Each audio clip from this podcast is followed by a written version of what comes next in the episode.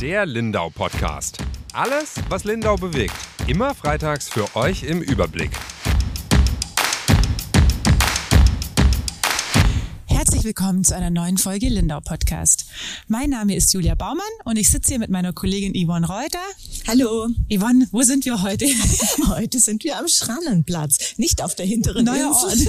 Wir wechseln jetzt immer so ein bisschen die Location. Solange es noch geht, wollen wir draußen den Podcast aufnehmen. Genau, wir hoffen, dass es ruhig bleibt. Äh, letzte Woche auf der hinteren Insel war es dann ab und an doch etwas lauter. Gell? Es sind Ja. so viele Leute, da war das Wetter noch zu gut. Jetzt ist es kalt und regnerisch, ähm, müsste klappen.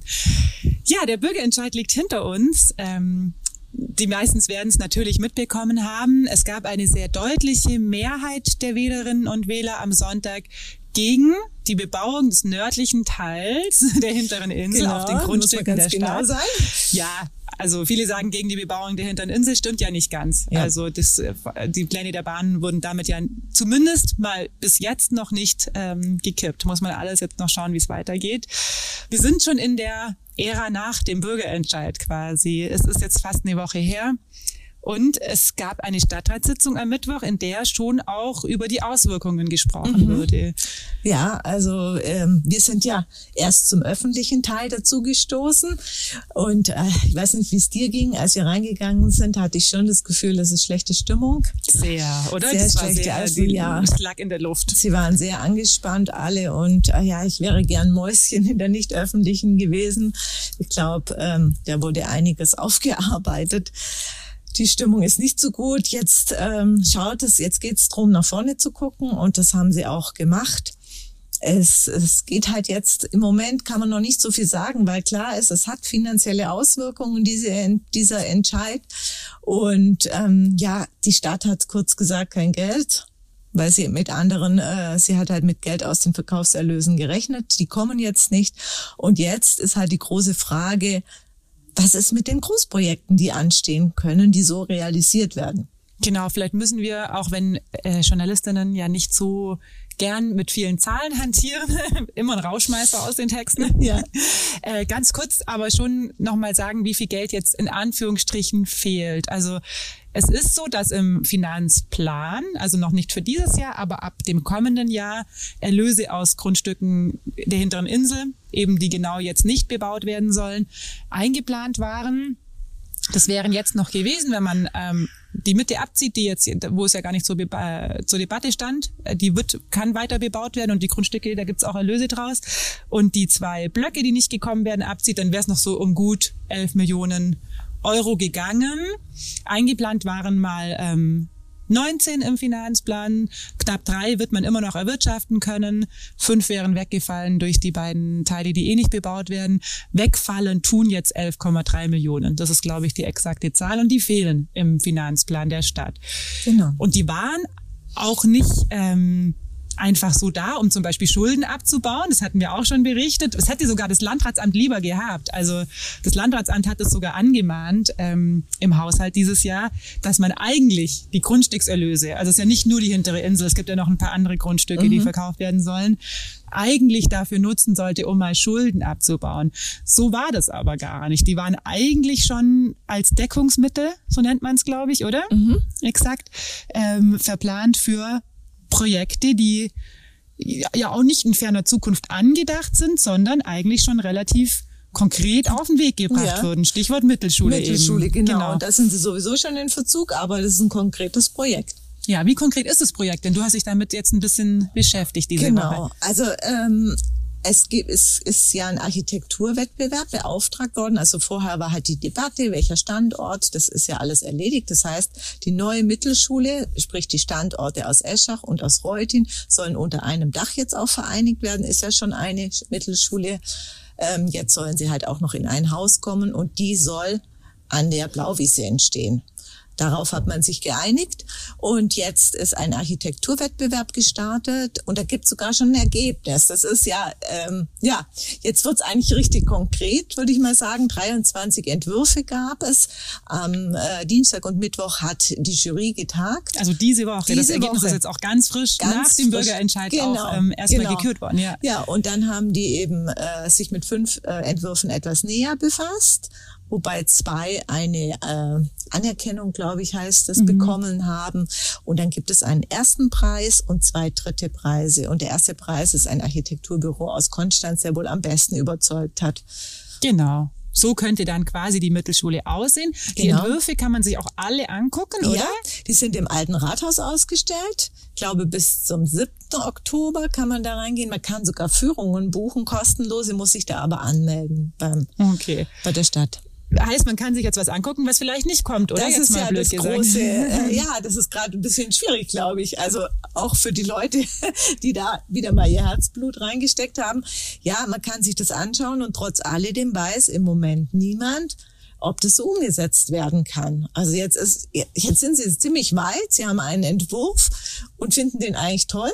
Also mhm. zumindest ähm, hat so der Günter Brombeis gesagt, der ja Schulbeauftragter des Stadtrats ist. Und ähm, aber man weiß es nicht, weil jetzt geht's halt erstmal, jetzt ist wichtig der Finanzausschuss und die Beratungen.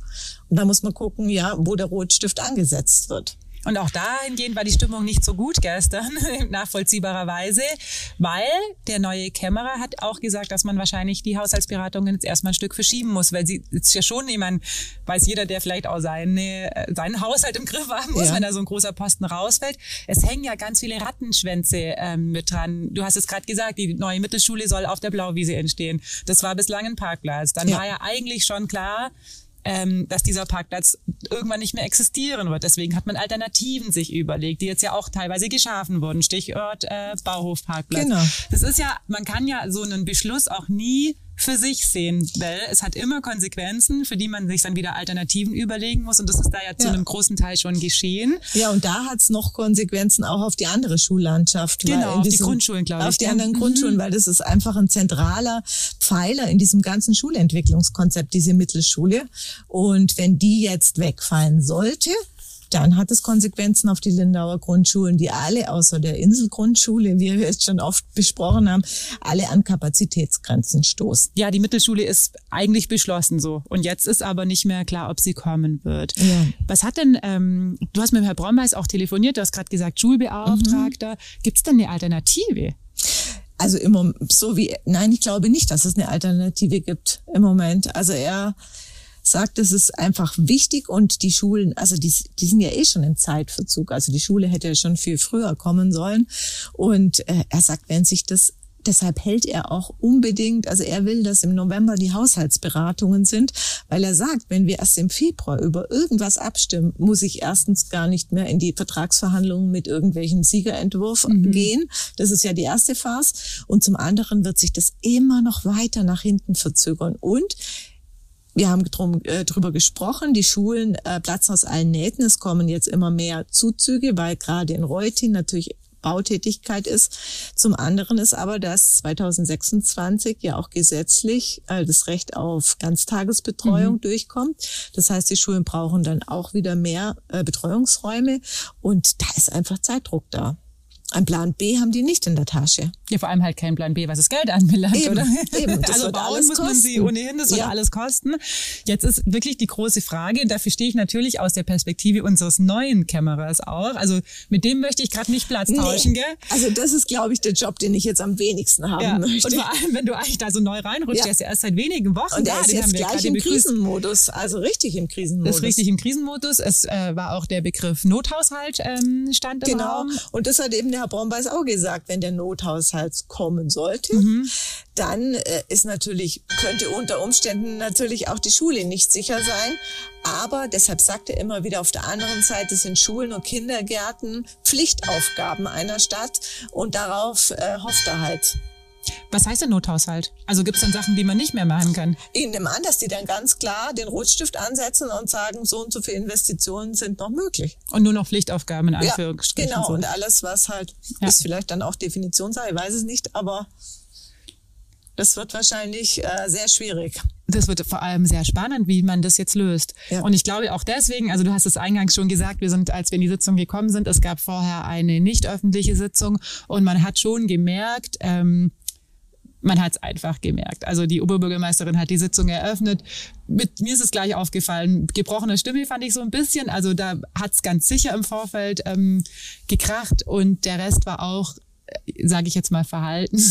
Ja, verhalten bis genervt. Ja, ja also genau. die, die Stimmung war so, ja. je nach Typ, würde ich mal sagen, war es Unterschied. Die einen waren richtig frustriert, das hast du auch gemerkt. Also da, die Stimmen waren komplett schwach und die anderen waren genervt mhm. und es war, äh, ja, und es ist jetzt natürlich eigentlich bei jedem Tagesordnungspunkt, wo es darum geht, ähm, Dinge anzuschaffen. Das Einzige, wo man nicht drüber diskutiert hat, war das äh, Klimabeirat, die Empfehlung des Klimabeirats äh, umzusetzen und ja. dass man dafür Geld einstellen soll. Da ja. gab es eigentlich keine Diskussion, weil man das glaube ich jetzt auch im Moment einfach auch nicht bringen kann zu ja. sagen, nee, das machen wir nicht. Aber ansonsten ist natürlich bei allem, was jetzt ansteht, wird jetzt immer die Frage sein, haben wir das Geld dafür? Genau. Und die genau. Antwort wird eigentlich immer lauten, nein. Ja. Also erstmal nicht. Ja. Und das hat man den ähm, Rätinnen und Räten schon angemerkt gestern, dass da ja, natürlich jetzt auch der Handlungsspielraum ein Stück weit eingeschränkt ist und sie da einfach, es macht natürlich auch weniger Spaß. Ja. So. Und sie sind halt jetzt auch noch in einer ganz komischen Zwischenphase, weil mhm. einfach äh, jeder hat Angst und Sorge um die Projekte, die ihm am Herzen liegen und es sind ja wirklich viele. Und auf der anderen Seite kann man einfach auch noch nichts sagen. Der Kämmerer braucht Zeit, der muss da der jetzt jonglieren, der muss sich reinarbeiten ja. und niemand weiß es und trotzdem, äh, ja, das ist eine ganz ungute Zeit, weil äh, jeder denkt, die Zeit rennt davon, aber man kann wahrscheinlich vorher nichts anderes machen. Ja, es ist eine ungute Zeit ähm, und die Stimmung ist, glaube ich, auch nicht nur des blanken Geldes willen so schlecht. Nein. Also das war ja vorhersehbar. Du hast es die Frau Alfons ja auch gefragt ähm, im Interview in unserem Livestream, wie sie so die letzten Monate erlebt hat in ihrer Doppelrolle als Verwaltungschefin und als aber auch Rätin und Politikerin ja. im Grunde, die sich gegen die Bebauung ausgesprochen hat, schon im Wahlkampf.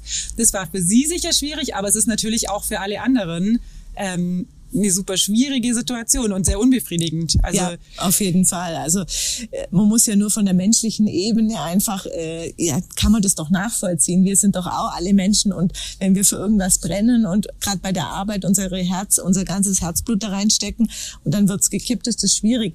Klar kann man sagen, man muss professionell damit umgehen, aber ja. Ja, wobei ich dieses professionell damit umgehen kann ich nachvollziehen, wenn man vielleicht mal als ähm, Mitarbeiter der Verwaltung eine Vorlage ausarbeitet und die wird dann abgelehnt. So, ja. das sind dann vielleicht mehrere Tage, die da drin stecken und das ist auch doof. Aber ähm, was anderes ist natürlich schon dieser Rahmenplan, der über Jahre ausgearbeitet Auf wurde. Jeden Fall. Und dass da natürlich ähm, die Stimmung jetzt wahrscheinlich, das wissen wir ja nicht genau, nee. das können wir uns nur vorstellen, in der Verwaltung schlecht ist, aber auch unter den Rätinnen und Räten, die sich da eingesetzt haben.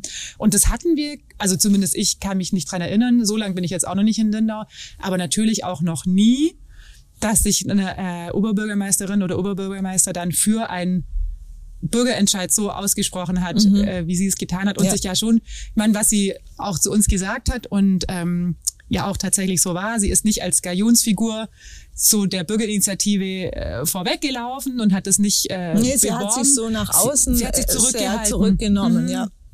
Sie hat zurückgenommen jetzt in den letzten Monaten und in der Zeit vor dem ähm, Entscheid, aber so im Nachhinein finde ich schon, dass sie natürlich auch ja, drauf rumreiten ist vielleicht nicht das richtige Wort, aber betont sie natürlich schon auch, dass man das eigentlich hätte wissen müssen, dass die Bebauung abgelehnt mhm. wird.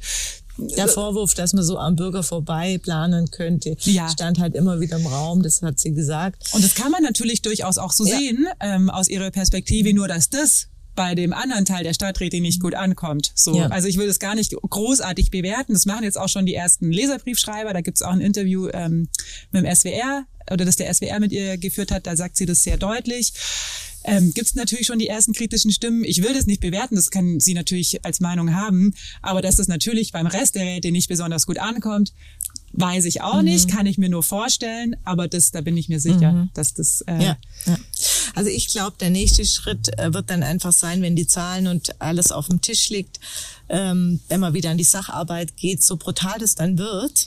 Also man muss ja irgendwas streichen, das wird dann schon noch äh, mhm. wahrscheinlich ein riesiges Stück Arbeit. Aber ich glaube, wenn man wieder an die Sacharbeit gehen kann, hoffe ich, dass sich das ähm, dann wieder verliert und Mhm. Und natürlich, ich habe das ja auch äh, kommentiert, muss man jetzt irgendwie mit diesem Entscheid auch konstruktiv umgehen. Ich meine, den gibt's jetzt. Es bringt auch nichts, den Kopf in den Sand zu stecken. Und beleidigt sein bringt auch nichts. Genau, so man muss da jetzt irgendwie mit arbeiten, aber dass das nicht einfach ist ähm, und nicht einfach wird, liegt, glaube ich, auch ja. auf der Hand. Also genau. das gehört da schon dazu. Genau. Das äh, war jetzt so die Stimmung aus dem Stadtrat für alle, die nicht da waren. Ja, es waren ja waren einige Zuschauer da, muss ich sagen, fand ich gut, ja. Genau. Wobei Zuschauer, ähm, die, es waren auch viele dabei, die ein konkretes Interesse an einem Tagesordnungspunkt hatten. Und um den hast du dich gekümmert, Julia, und das ist Holderecken. Holdereckenpark. genau, ich glaube, fast alle Zuschauer waren äh, wegen Holdereckenpark da. Da geht's ja immer noch ähm, um die Erschließung des Gleisdreiecks. Das äh, habe ich jetzt schon so oft runtergebetet, dass ich es runterbeten kann. Aber es, ja, es gibt die finale Entscheidung. Genau, das Gleisdreieck muss erschlossen werden. Es gab schon mal letztes Jahr im Dezember eine Entscheidung dafür, dass ähm, die Stadt die Planungen für eine Brücke entlang des Holdereckenparks weiterführen soll. Diese Entscheidung kam ziemlich spontan, wie die ganze Sitzungsvorlage, zumindest für die Öffentlichkeit. Ich kannte die vorher auch so nicht. Ähm, und diese geplante Brücke hat dann doch für Aufsehen gesorgt in der Bürgerschaft äh, hat sich eine Bürgerinitiative gebildet, wie gegen so vieles ähm, in letzter Zeit.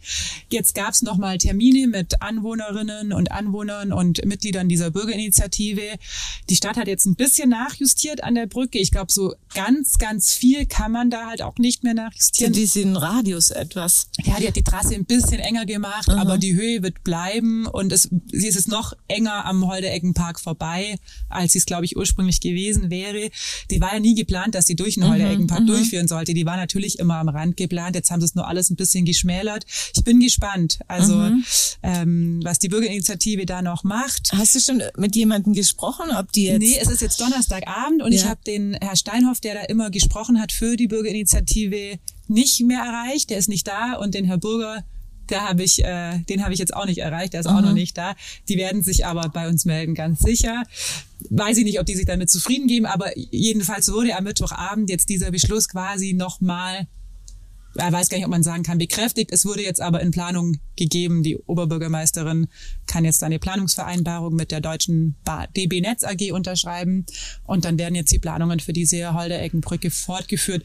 War auch gar nicht, also umstritten war es unter den Räten nicht. Es ging noch um ein paar Detailfragen, gab vier Gegenstimmen, aber ich meine, so verkehrstechnisch ist es natürlich eine ähm, clevere Lösung mit dieser Brücke. Man kann alles anbinden, man kann die kleine Fußgängerbrücke, die es eh geben hätte müssen, quasi über äh, den Bahnübergang Holderecken ähm, Richtung Heckenweg kann man direkt anbinden, muss man, hätte man sonst eine extra äh, Fußgängerbrücke bauen müssen. Es ist ja immer noch geplant, das haben wir auch schon wieder ewig nichts von gehört. Die Unterführung am Lotzbeckpark ähm, könnte man direkt anschließen. Damit wäre das eigentlich so ein ziemlich guter Verkehrsknoten. Man müsste Und auch nicht sicherheitstechnisch fast besser als vorher, oder? das hat der Matthias Hortz Ja. gestern gesagt, genau, weil es halt weniger ähm, Übergänge gibt und man alles quasi Genau. überfahren kann. Also man könnte auch äh, im Grunde drei Übergänge schließen dadurch, also beschränkte. Und ähm, es würde auch nicht das Gleisdreieck über den Karl-Bever-Platz erschlossen, was auch noch so ein Punkt war. Ich war mal bei den Anwohnern im Hasenweidweg auch und das haben die halt auch gesagt. Also die sind ja eh gegen die zunächst geplante Unterführung, die da zunächst geplant war. Ähm, und die sagen halt auch, eigentlich wollen sie auch gar nicht, dass ihr Wohngebiet über den Karl-Bever-Platz erschlossen wird, weil dann stehen sie da halt ständig. Ja. Also dann hängen sie halt immer in dem Stau auf, die Genau. Insel, und beim Rausfahren halt irgendwie auch. Und mit den Leuten, die auf dem Parkplatz wollen, denen ist es lieber. Es gibt da so ein bisschen zwei Lager. Die Anwohner am Hasenweidweg, die finden eigentlich die Brücke am Holdeheckenpark ganz gut, da kommen sie gut raus. Ähm, und dann gibt's eben die Menschen, die unbedingt den Holdeheckenpark komplett unversehrt lassen müssen. Die sagen nicht mal, dass die Unterführung Hasenweidweg besser ist. Die sagen eigentlich nur, sie wollen den Holdeeckenpark äh, gar nicht beeinträchtigt wissen. Das klappt jetzt nicht ganz. Es ist aber, glaube ich, so wie es jetzt auch gestern vorgestellt wurde, eine ganz humane Lösung. Und äh, sie haben es beschlossen. Also äh, da, die, da die Richtung wird es jetzt weitergehen. Holdereckenbrücke. Und dann ist das äh, die Erschließung. Die Frage wird dann noch sein, wie schnell es geht. Ja. Weil eigentlich ja schon bald mehr Züge fahren sollen Genau, auf die Insel. genau. Und dann ist das Gleisdreieck noch Ja. mehr verschlossen. Mal schauen, äh, wie die Bürgerinitiative reagiert. Das bleibt wieder spannend. Aber Ja. das werden wir natürlich Ich probiere es nachreichen. jetzt gleich nochmal beim Herr Burger. Ich rufe ihn jetzt gleich nochmal Genau. an. Genau. Ja, prima. Das waren, glaube ich, heute die wichtigsten Punkte. Ja, es bleibt spannend. Ja. Wie immer in Lindau. Es gibt wie immer viele Bürgerinitiativen. Wir haben noch längst nicht alle abgearbeitet. Aber auch da bleiben wir dran ja, genau. und hören uns nächste Woche. Prima. Dann ein schönes Wochenende, wenn es soweit ist. Genau, dir auch über. Danke. Tschüss.